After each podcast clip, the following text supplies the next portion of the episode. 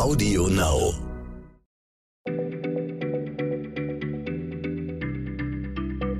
Schneller Schlau, der tägliche Podcast von PM. Hallo und herzlich willkommen zu Schneller Schlau, dem kleinen Podcast von PM. Ich bin Nora Sager, ich bin Redakteurin und äh, bei mir ist Stefan Brav, unser Textchef und hat uns heute eine Frage aus dem Bereich Gesellschaft mitgebracht. Genauer gesagt, Sprache ist ja unser täglich Brot. Äh, diese Sprache aber nicht. Es geht nämlich ums Türkische. Es geht in der Tat ums Türkische und zwar um den Buchstaben, den wir sehr gerne benutzen, wenn wir Türken veräppeln wollen. Dann ersetzen wir nämlich alle Vokale, die wir in unseren Wörtern haben, durch das Ü und finden das dann irre lustig. Vielleicht machen wir uns da jetzt nicht mehr so schnell drüber lustig, wenn ich dir sage, Nora, das Ü ist in der türkischen Sprache ein Import aus Deutschland. Wie kommt's dahin? Also das hatte äh, maßgeblich in, mit einem Mann zu tun, der eigentlich Mustafa Kemal hieß, aber später in der Geschichtsschreibung und, und auch bis heute in der Türkei als Kemal Atatürk bekannt wurde. Kemal Atatürk gilt als der Vater der äh, modernen Türkei. Und er hat sich in den 20er Jahren vorgenommen, die Türkei quasi aus dem Osmanischen Reich nach Europa zu überführen.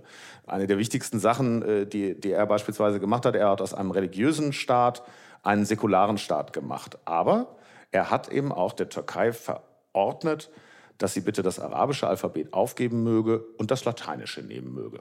Einfach handstreichartig hat er gesagt, alle arabischen Zeichen weg, jetzt komplett neu. Ich äh, äh, kannte Atatürk nicht persönlich, aber es scheint, als wäre er kein Mann für halbe Sachen gewesen.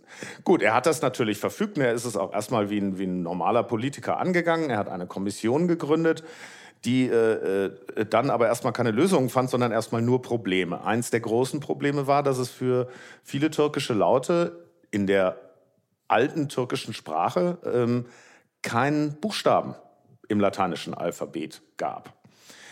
Das erkannte die Kommission, aber sie fand eben keine Lösung. Sie tagte und tagte und tagte und tagte. Und dann hatte Kemal Atatürk die Faxendecke. Und sagte so, wird ihm jetzt zu blöd, er kümmert sich jetzt mal um eine Lösung. Ja, er hat sich offensichtlich, also er hat gar nicht mehr mit den anderen geredet, sondern hat sich in seiner Staatskanzlei ja, eingeschlossen und in einer Nacht- und Nebelaktion die Sache zu Ende gebracht. Und zwar hat er äh, durchaus auch erstmal einfach Buchstaben erfunden. Es gibt im Türkischen einen Buchstaben, der sieht aus wie ein I, hat aber keinen Punkt drauf. Das ist so ein A-Laut. Ja? Ähm, äh, so ungefähr so Effendem, glaube ich. Ähm, da taucht dieser, äh, taucht dieser Buchstabe drin auf.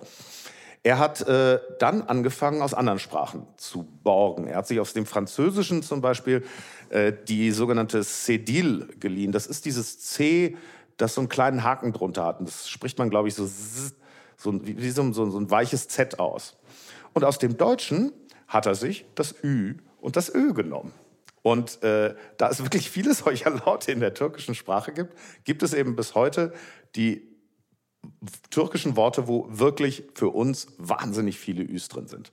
Und das hat dann problemlos geklappt, dass er einfach gesagt hat, so ab heute neues Alphabet, alles übersetzen und lief, also äh, das, das, äh, das Alphabet wurde in der Tat dann also an Litfaßsäulen zum Beispiel geklebt. Die, die Leute gingen dahin und guckten sich das an und studierten das auch. Und ja, das war relativ schnell gültig. Das hatte übrigens auch Folgen für die türkische Sprache, weil ähm, das neue Türkisch hatte mit der mit dem alten Türkisch nur noch 70 Prozent des Wortschatzes gemein. Was natürlich wirklich schwierig ist für eine Sprache. Also es gab viele äh, Bilder, Metaphern, umgangssprachliche Wendungen, die, die in der alten Sprache eben vorhanden waren und in der neuen nicht. Und Kemal Atatürk hat dann auch wirklich das Volk aufgerufen, sich neue Sprichwörter, neue umgangssprachliche Regeln auszudenken.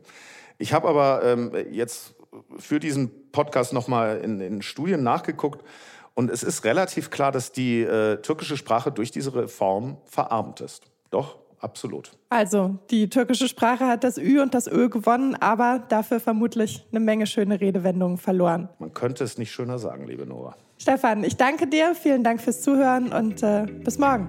Bis Tschüss. Morgen. Schneller Schlau, der tägliche Podcast von PM.